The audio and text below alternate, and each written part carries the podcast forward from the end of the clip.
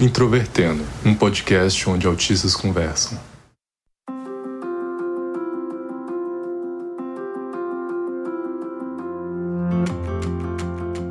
Um olá para você que escuta o podcast Introvertendo, que é o principal podcast sobre autismo do Brasil e que frequentemente traz autistas para discutir autismo no cotidiano.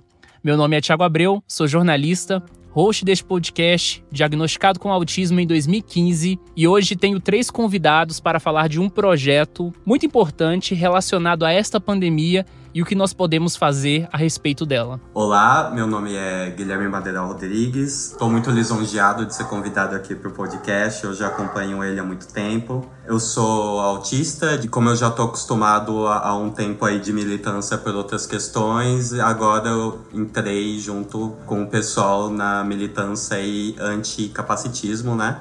E eu também faço parte da Abraça, Associação de Autistas. Eu estou junto com o Ricardo e com a Joyce no Cavide, onde nós somos um grupo que ficamos preocupados com a, a questão dos autistas na pandemia. Uh, meu nome é Ricardo Oliveira, sou daqui de São Paulo, capital. Faço também parte da Abraça Faço parte do CAVID, né, que é o Comitê de Autistas contra o Covid-19. Sou formado em publicidade, com especialização em mídias e redes sociais. Como eu falei, sou de São Paulo, sou, moro aqui, mas na verdade sou de Santos, eu sou caiçara, como dizem. Meu nome é Joyce, eu sou UX designer. Hoje eu trabalho como pesquisa, né, tipo tentando compreender necessidades do usuário trabalhou na Zup Innovation. E a ideia do meu trabalho dentro da Zup é trabalhar nesse universo de, de pesquisa, da experiência do usuário, focado nas pessoas com deficiência. Queria agradecer muito aí pelo convite e, tipo, vai ser uma troca muito legal que a gente vai ter hoje aqui. Valeu mesmo. Com certeza. Eles já adiantaram um pouco, mas nós vamos falar então sobre um projeto chamado Autistas contra a Covid-19. Se você tem curiosidade, você já pode acessar o conteúdo. O link está no nosso site aí no episódio, vocês podem consultar e também participar aí do que pode rolar futuramente.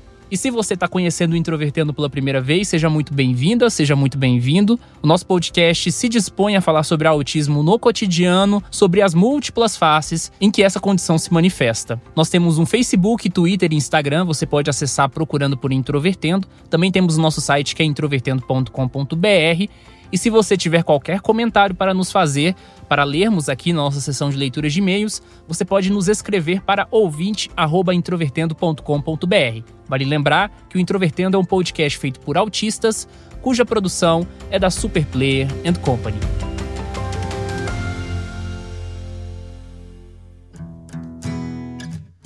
A partir do momento que a gente fala sobre um projeto chamado Autistas contra a Covid-19. Eu até imagino que quem viu o nome do episódio nas plataformas ficou se perguntando o que, que se tratava. Eu vejo que é natural perguntar inicialmente para vocês por que fazer uma pesquisa sobre autistas na pandemia. A gente já se conhecia, né, nas redes sociais e tudo. Na nossa conversa, como o Joyce disse, a gente sempre ficava pensando, nossa, tipo, como as pessoas estão lidando, porque a gente já sabe que como autista pode ter problemas de adaptação às novas rotinas, outros problemas como, por exemplo, a gente vê de uso de máscaras, que até saiu a lei que autistas podem não usar máscaras em ambientes abertos ou com outras deficiências sensoriais, né? E a gente ficou interessado em saber como é que estavam esses autistas e a gente, a gente resolveu fazer essa pesquisa, né? Criar o comitê e então a gente queria ouvir autistas acima de 12 anos, quais que são as suas demandas e as suas exigências nesse momento difícil, né? Então a gente fez essa pesquisa, né? A gente colocou um questionário online, que foi do dia 26 do 5 ao 21 do 6, né? Então 25 de maio a 21 de junho, para entender o impacto dessas pessoas. Essa pesquisa, a gente teve 195 respostas, onde a gente está considerando 193 válidas, né? considerando uma pesquisa que ela não tem o, vamos assim, o aval de uma agência grande que faz pesquisas, considerando que nós somos um grupo fechado que o nosso alcance é o da internet, é, é um número bom de respostas, onde a gente já pode analisar especificamente quais que são as demandas e os grupos específicos e quais são as suas necessidades que, que eles estão passando né, nesse momento. E não só nisso, né, mas também num contexto geral. E a gente pode analisar nessa pesquisa várias faixas etárias e questões específicas dependendo de qual faixa etária tá. E essa pesquisa tem a intenção de se resultar no manifesto, né? Queria que vocês explicassem um pouco isso também. No início a gente pensou de fato do manifesto. Antes de começar mesmo a pesquisa, acho que levando em consideração a nossa vivência em particular, né, de dores que surgiram nessa pandemia, só que a gente também se questionou internamente aqui que talvez outras dores, né, e outras questões possam ter surgido de outras pessoas com que também estão dentro do universo do autismo, que são autistas, né? Então a gente meio que fez também esse formulário até mesmo para compreender as dores mais latentes, né? Será que porque a gente falou, ah, tô com uma dor em particular aqui em relação à saúde, mas será que isso é somente algo particular meu, Joyce? Ou será que outras pessoas que são autistas estão passando pela mesma circunstância, né? E é uma coisa que a gente, pelo menos que eu vejo que é muito importante na quando a gente trabalha com pesquisa, é a gente poder observar a repetição de demandas, né? Então, quando a gente chega e cria um formulário perguntando para a comunidade o que de fato está sendo desconfortável para a comunidade nesse momento, quando a gente consegue ver certas repetições, aí a gente tem que considerar, nossa, essa repetição aqui de dor que talvez esteja relacionada à saúde ou ao trabalho, deve ser levada em consideração para a gente colocar no manifesto, né? Então, outro ponto também que a gente fez no pensou no manifesto é que muitas das vezes quando a gente fala de causas autistas, de soluções, ideias, até mesmo pensando em leis, é muito difícil o autista ser considerado como um usuário final. Como eu trabalho com pesquisa, com a experiência do usuário, para mim não faz sentido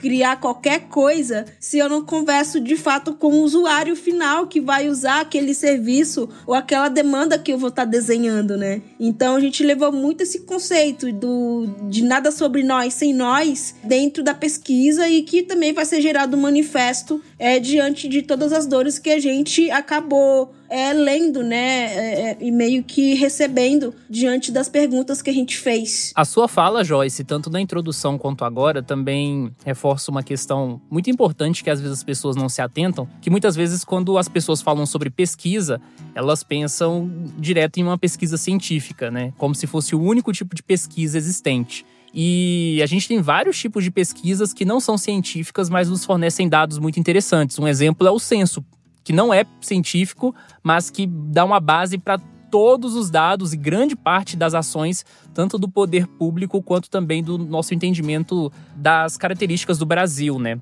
E eu queria que você contasse um pouco do processo de elaboração da pesquisa e qual que seria o tipo de pesquisa que o comitê está produzindo? Como eu falei, eu trabalho como o UX, né? Quando a gente fala o X, que no inglês é User Experience, né, que é a experiência do usuário. E dentro do, do mercado de experiência do usuário, né, que é essa parte de pesquisa, a gente usa até o termo de UX Research, existe diversas metodologias de pesquisa. A gente usou duas linhas, que foi uma pesquisa de mercado, de fato, que dentro do grupo temos o Ricardo Adriana Torres, né, que, que trabalham diretamente com marketing. Eu trabalhei também um, um período no marketing, não na parte de de pesquisa, mais focada em design, e agora eu tô como pesquisadora nesse universo de design. E o design tem muito disso. A gente tem um conceito do design que a gente sempre faz coisas para pessoas.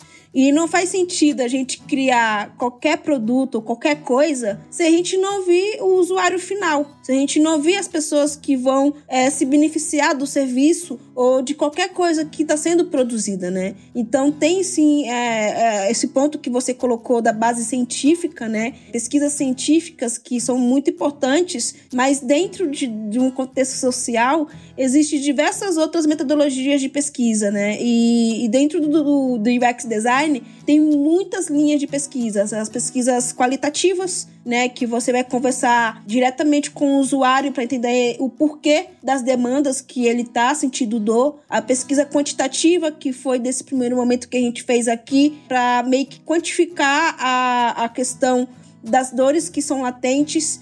E dentro do universo de UX design, uma coisa muito interessante que não é somente designers que trabalham nessa área de pesquisa. A gente tem muito também antropólogos, eu já conheci biólogos, eu já conheci até advogado que está nesse universo de pesquisa, né? Então, existe diversas é, maneiras de, de se fazer pesquisa e também diversas maneiras de entrega, né? A entregável que a gente pensou dentro do, do desse processo é da gente fazer um repositório e da gente colocar a, o que a gente está tendo de insumos das informações que a gente teve com pesquisas quantitativas. Mas a gente pode fazer repositório também de talvez, a gente já viu uma dor latente que é o mercado de trabalho, talvez em um segundo momento tentar conversar com pessoas chaves que, que têm essa dor do mercado de trabalho, que são autistas, e criar uma outra entregável que é talvez criar uma persona, é, mostrando o comportamento da pessoa que está com aquela, naquela situação. A gente pensou uh, no, na hora de desenvolver a pesquisa, de ser uma pesquisa em todas as etapas né, dessa pesquisa quantitativa.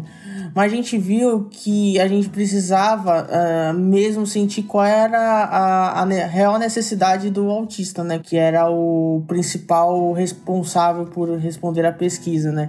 E a gente uh, mesclou uh, pesquisas múltipla escolha com perguntas dissertativas, né? E no final a gente faria uma análise qualitativa sobre esses resultados. E a gente tá nesse meio desse processo, a gente inicialmente pensou em fazer um, uma análise geral só e postar nas redes sociais numa apresentação. Só que decidimos, tanto pela questão de, da grande quantidade de análises que a gente poderia fazer, e para deixar a coisa mais rica, né, de mostrar, a gente resolveu fazer por recortes. Então a gente resolveu fazer recorte por idade, recorte por mercado de trabalho, questões relacionadas à saúde, a gênero. Então a gente utilizou desses recortes para fazer com que a pessoa já tenha uma noção do que ela vai encontrar na análise final, que a gente ainda está em processo de de criação dessa análise final, porém, com, com, com as análises que já fizemos, já é muito importante para a pessoa saber, a pessoa já vai ter é, uma boa noção do que foi analisado, né, propriamente dito. E um outro ponto aqui para fechar essa ideia do Ricardo, que a gente também pensou na questão do repositório, porque a gente estava querendo muito fazer uma apresentação incrível, de entregar todas as demandas é, em uma data específica. Só que a gente está falando de um comitê que é totalmente a galera que são autistas, né? E a gente tem as nossas particularidades, as nossas características. E foi até um questionamento que eu levei. Cara, será que não seria legal pensar que estamos já num ambiente neurodiverso, né? É, será que a gente não poderia adaptar, talvez, essa entregável? E aí surgiu essa possibilidade da gente ir fazendo esses recortes aos poucos até mesmo para respeitar se o momento interno nosso, até mesmo pensando aí na disfunção executiva. E é legal porque, ao mesmo tempo que a gente vai estar tá fazendo isso aos poucos, a gente está conseguindo ter um cuidado maior na questão das análises das pesquisas, né? A gente não está fazendo nenhuma questão muito corrida.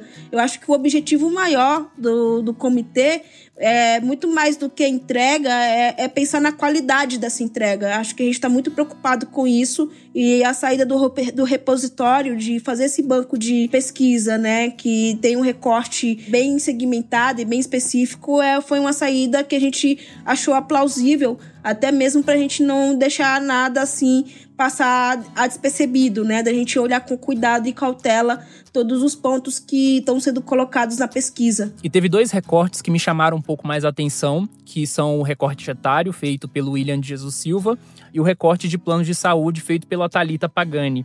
Mas, por outro lado, eu fiquei também pensando em uma coisa, depois né, que eu li tudo sobre os dados, que é o seguinte: um desafio de fazer pesquisas que tenham um formulário online é que geralmente quem não tem acesso à internet fica de fora desse processo, né?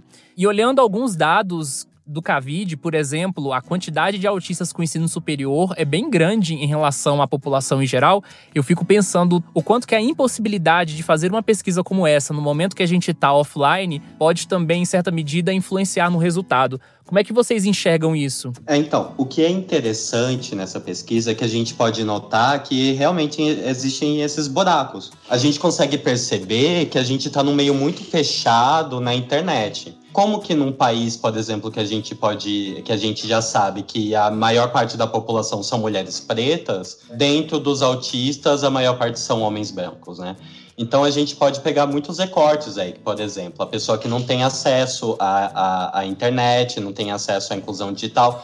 A gente sabe que o Brasil não é um país que não tem nem é, esgoto para todo mundo, né? Não tem, não tem saneamento básico. É uma pergunta muito interessante essa, porque realmente a gente consegue, através dessa pesquisa inicial, ver novos caminhos para novas pesquisas. Acho que na questão do autismo aqui no Brasil, a gente talvez nunca parou, né, para talvez pensar na possibilidade de pesquisa.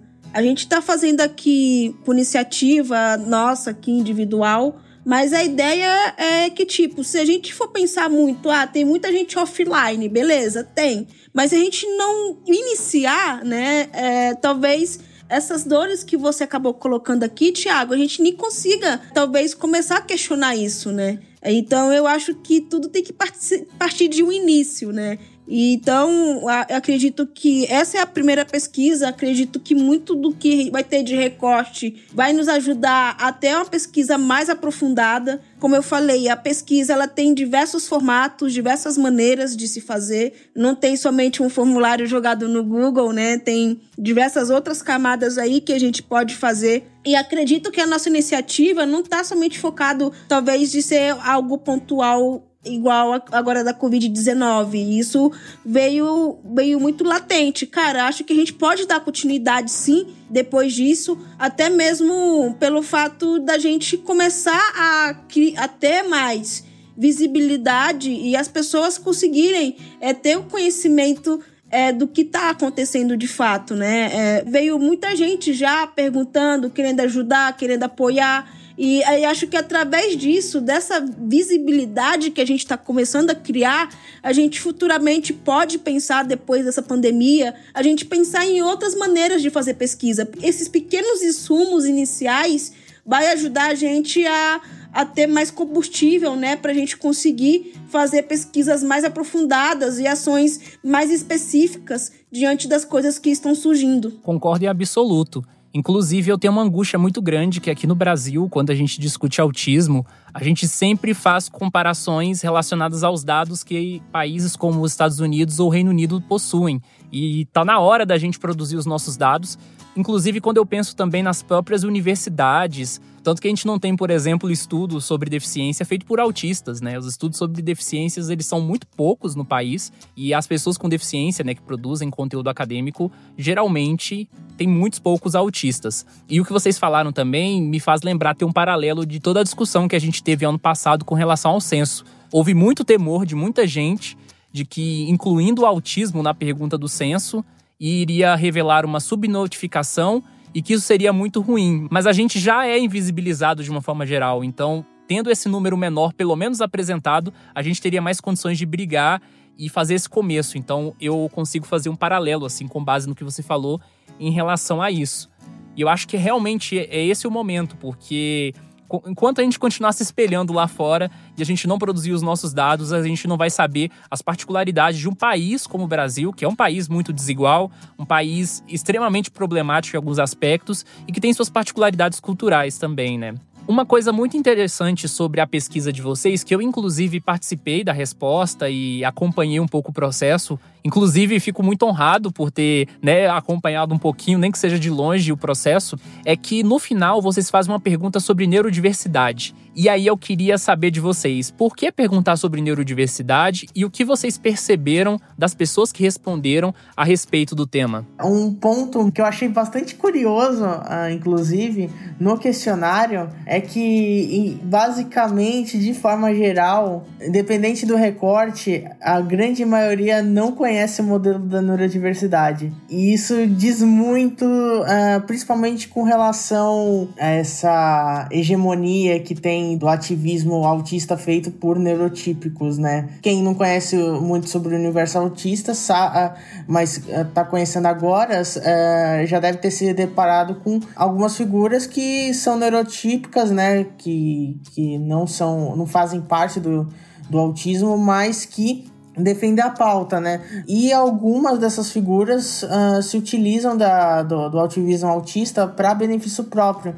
E muitos autistas, inclusive, acabam meio que caindo nesse, nesse tipo de discurso. São figuras que não falam sobre o modelo da neurodiversidade, o que é totalmente diferente da, do discurso que os autistas ativistas mesmo falam sobre o autismo. É como se o autista soubesse, mesmo se ele soubesse que é autista, ele não conhece a si próprio de maneira muito aprofundada. Seria como você ser uma pessoa preta e nunca ter lido ou pensado em negritude, por exemplo. Sim, sim, exatamente. É mais ou menos isso.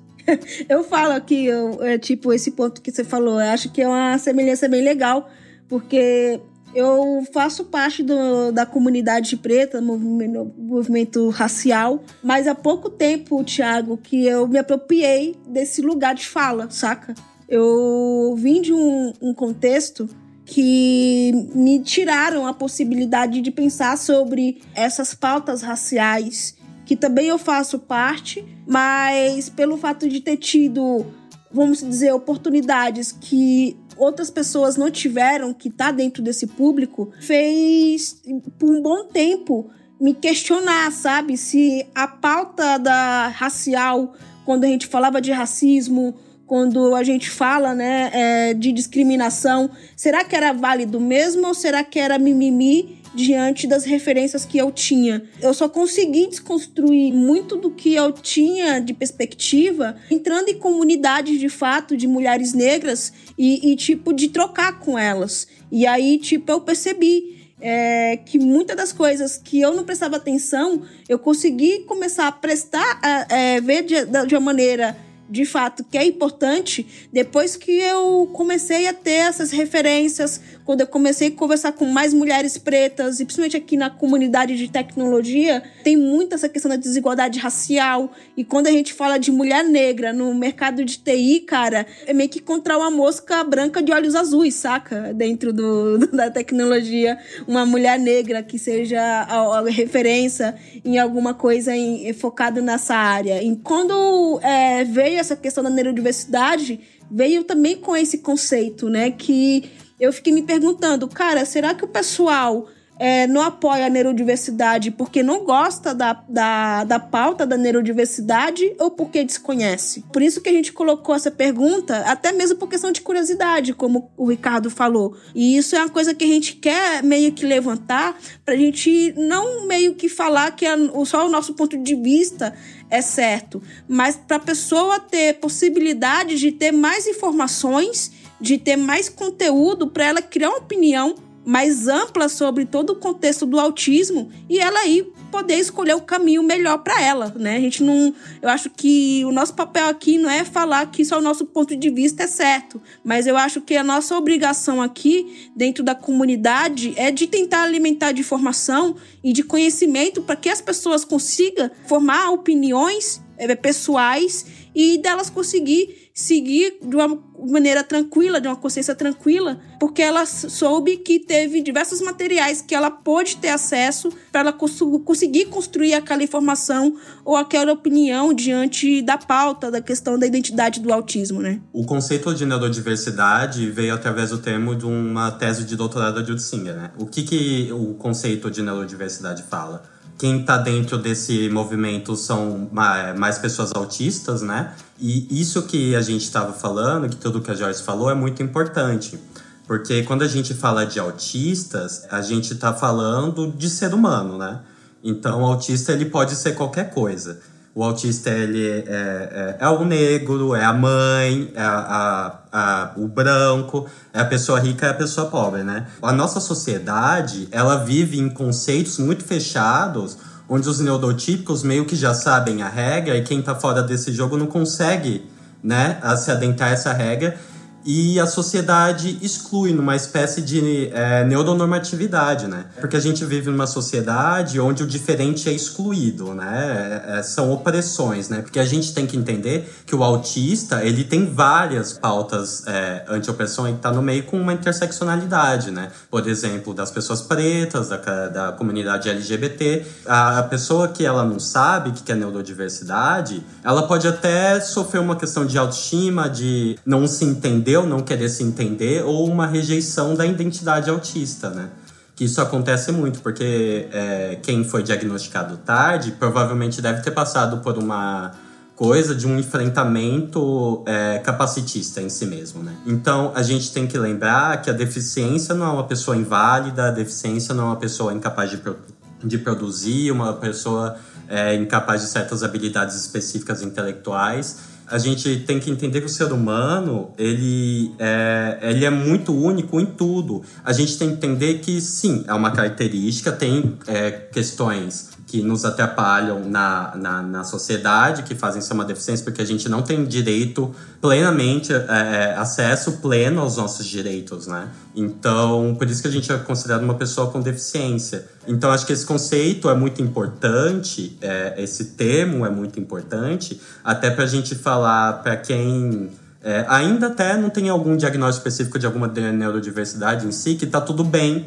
você ser do jeito que você é, com as características que você é, e você não tem que se matar por isso, você não tem que se esconder, não tem que se autoflagelar por isso. É, e outra coisa importante, só para tentar complementar o que o Guilherme falou, é para tentar também, acho que o nosso trabalho aqui é de tentar desconstruir, sabe, essa questão capacitista. Porque, infelizmente, quando a gente vê até muitas comunidades de compostas por familiares e até mesmo profissionais que cuidam do, dos autistas vêm com, essa, com esse discurso capacitista, saca? Olha, o, um autista que conseguiu fazer um desenho incrível. Não, ele conseguiu fazer um desenho incrível porque é, a, a, antes dele ser somente autista, ele tem um talento para fazer desenho, saca? Porque a gente tem que ser visto como algum tipo de exemplo de superação ou, ou uma coisa que minimiza, saca? O, o nosso trabalho e o que somos. Então a neurodiversidade vem também para a gente ter propriedade disso. Temos os nossos trabalhos, temos a, o nosso lugar de fala. Eu sei que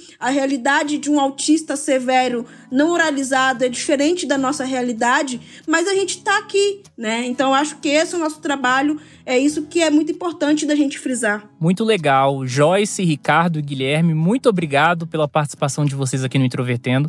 Eu queria que vocês falassem então quais são as redes onde o pessoal pode encontrar o Cavide e saber tudo que vocês estão produzindo e que ainda vão produzir. É, temos duas páginas, é, dois canais de, de comunicação. O primeiro é o nosso Facebook, facebook.com.br autistas contra Covid, mas os recortes em si está no nosso canal no Medium, também é medium.com.br autistas contra Covid-19 e lá vocês vão ver uh, todos os recordes. To sempre quando tiver alguma atualização relacionada ao estudo, né, às análises, é por lá que, que vão ter em primeira mão.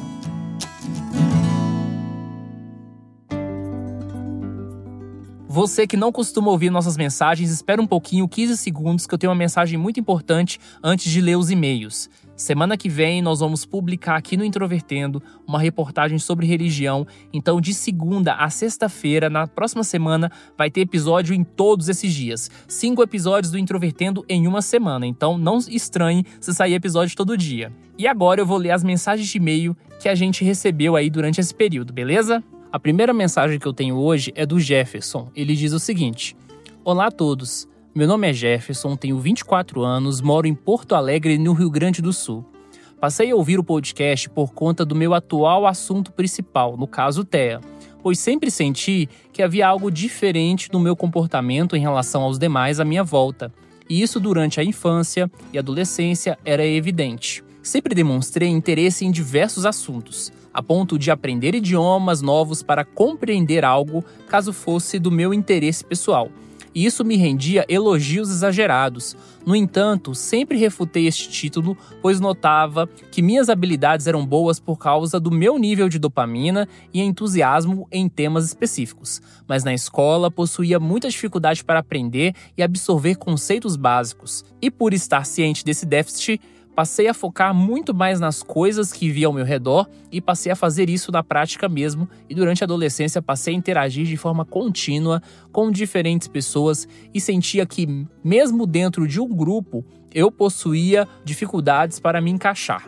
Tive uma infância muito regrada e passava muito tempo sozinho, pois considerava atividades como futebol ou um jogo chamado 18, e é basicamente uma queimada com os pés na tradução livre, sempre me deixavam atordoado por alguma razão, assim como bombas e fogos de artifício que as pessoas jogam nas ruas em dezembro. Como mencionei, passei a pesquisar muito sobre Asperger, pois suspeitei que poderia ser bipolar por conta das oscilações de humor no entanto, fui diagnosticado com ansiedade e depressão e passei a tomar medicação. E também passei a fazer terapia semanalmente. E durante esse processo, voltei a me dedicar a mim mesmo. E depois de rever Good Doctor e Malhação, passei a me familiarizar com alguns comportamentos dos personagens. E após ficar atordoado com o um jogo de futebol entre amigos, eu decidi que teria que saber se minhas dificuldades teriam motivo, por assim dizer comecei a pesquisar novamente sobre espectro autista, pois já tinha sido associado ao Sheldon quando mais novo, por alguns amigos, e na época haviam diversas teorias supondo que o personagem tinha autismo. Foi aí que encontrei os vídeos do William Timura e passei a me identificar cada vez mais, ao mesmo tempo por conta do meu vício em podcasts, decidi procurar sobre algum programa e dei de cara com Introvertendo.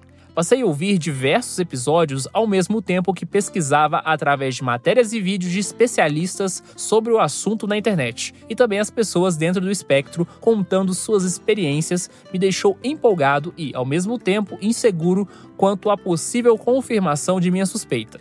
Eu fiz um daqueles testes, como você mencionou em um dos episódios, imagino que deva ser o Asp Quiz, né, que você está se referindo. Vamos voltar aqui e a princípio fui muito cético por desconfiar da credibilidade do teste online. No entanto, o parecer final foi bem detalhado. O teste aponta que eu posso estar dentro do espectro e bem após isso eu fui até o médico para solicitar a avaliação do profissional responsável. Aqui começa a minha saga pelo diagnóstico. Eu vi que comecei certo, pois o médico que me atendeu começou a zoar antes que eu pudesse concluir a minha fala. Bem, agora estou no aguardo. Peço desculpas pelo texto longo, admiro todos vocês, forte abraço. Muito obrigado, Jefferson, pela sua mensagem. Eu fico muito feliz, inclusive, aí, por você estar iniciando essa saga de forma positiva. Espero aí que você tenha a sua resposta. O nosso segundo e-mail vem do Alexandre Letnin. Vamos lá. O meu nome é Alexandre, tenho 49 anos e vivo na cidade de Pelotas, no Rio Grande do Sul. Conheci o Introvertendo após a visita do Tiago ao Filosofia Pop. Ah, para quem não sabe, eu participei do podcast Filosofia Pop, o episódio número 100 sobre autismo. Vamos continuar aqui. E desde então faço uma maratona dos episódios. Daí me veio essa vontade de lhes escrever e contar alguma coisa. Eu tenho formação em artes visuais, com especializações em gravura, em antropologia e em filosofia. Atuo como um artista que produz, faz exposições e que também trabalha com a educação não formal no campo da arte, recebendo alunos para exercícios do fazer artístico em ambiente de ateliê. Eu comecei a me interessar pelos temas relevantes ao funcionamento da mente quando uma amiga que trabalha como arte terapeuta me indicou para ensinar a um jovem aluno seu que havia sofrido um AVC e perdido grande parte dos movimentos do lado direito, parte da visão e parte do seu cognitivo, algo que encarei como um grande desafio. Este aluno tinha uma certa produção em desenho e pinturas feitos em sessões de arte terapia. Resumindo bastante a história, posso dizer que, em dois anos, ele aprendeu a fazer estilogravuras com a sua mão esquerda, apesar de ser destro, e já realizou diversas exposições, onde comercializa suas obras. Bem, e eu com ele aprendi que seria possível contribuir com meu saber artístico ao desenvolvimento de pessoas que não são neurotípicas. Concomitantemente com esta experiência, tive oportunidade de receber uma aluna de 18 anos diagnosticada no espectro autista e que estudava em escola especial. Entrou para minha turma onde havia duas outras alunas neurotípicas. Seu pai ficava na classe observando. Ela tinha experiência com fazer artístico, apresentava boa produção e bem diversa. Observando seu modo de manejar as linhas e cores, sugeri pequenas mudanças em seu processo de trabalho, tais como aumentar as dimensões e o tipo de papel, mudar a técnica para o pastel oleoso e ter como norte o trabalho do artista uruguaio Joaquim Torres Garcia, cuja corrente se chama estruturalismo. Lhe orientei a fazer algumas releituras a princípio. Eu imagino que esses pequenos ajustes lhe serviram de catapulta, porque ela começou uma extensa produção de obras, ultrapassou a fase das releituras, para logo criar o seu próprio estruturalismo que tem realizado com diligência, mesmo longe das minhas aulas, o que eu acho maravilhoso. Com a pandemia, eu infelizmente tive que parar todas as aulas, pois tenho o cônjuge que trabalha diretamente com pacientes de Covid-19. A minha filha de 5 anos, neurotípica, estudava até antes da pandemia em uma escola infantil inclusiva. Em sua turma de 10 alunos, havia sempre pelo menos 5 deles dentro do espectro do autismo. Escutando um de seus podcasts, me dei conta de que o logotipo da escola de quebra-cabeça colorido é um símbolo do autismo. Bem, estes são alguns dos motivos que me fazem buscar informações sobre este tema tão importante e fascinante, cuja explanação vocês fazem tão bem. Toma a liberdade de deixar a sugestão de um episódio envolvendo a arte e o autismo. Muito boa sugestão, Alexandre. Muito obrigado pelo seu e-mail. A gente realmente pode fazer um episódio sobre isso. Tem muitos autistas dentro das artes e as artes de uma forma completa, mas se a gente pensar na arte visual, tem muitos autistas pintores, autistas quadrinistas e a gente pretende fazer sim. A gente só vai fazer isso aí daqui a um tempo, talvez ainda mais pro final do ano ou ano que vem, mas a gente vai fazer, tá anotado. E o nosso último e-mail vem da Michelle Gattuso. Ela diz o seguinte: Oi, eu sou brasileira e moro em Sydney, na Austrália, há oito anos. Descobri seu podcast através de uma amiga brasileira. Eu sou mãe de duas crianças autistas e, para ser honesta, eu acho que eu e meu marido australiano somos também diferentes mas decidimos não ir atrás de um diagnóstico. Eu assisti a série quando passou na Austrália, ela tá se referindo a Amor no Espectro, tá, pessoal? E fiquei super feliz quando a Netflix começou a passar. Tem vários fatores culturais que eu percebo que, a não ser que você esteja realmente conectado com a cultura australiana, você não entende. Aí ela explica pra gente. A Austrália é um país maravilhoso, mas acontece muita segregação por ideias, religião ou etnia.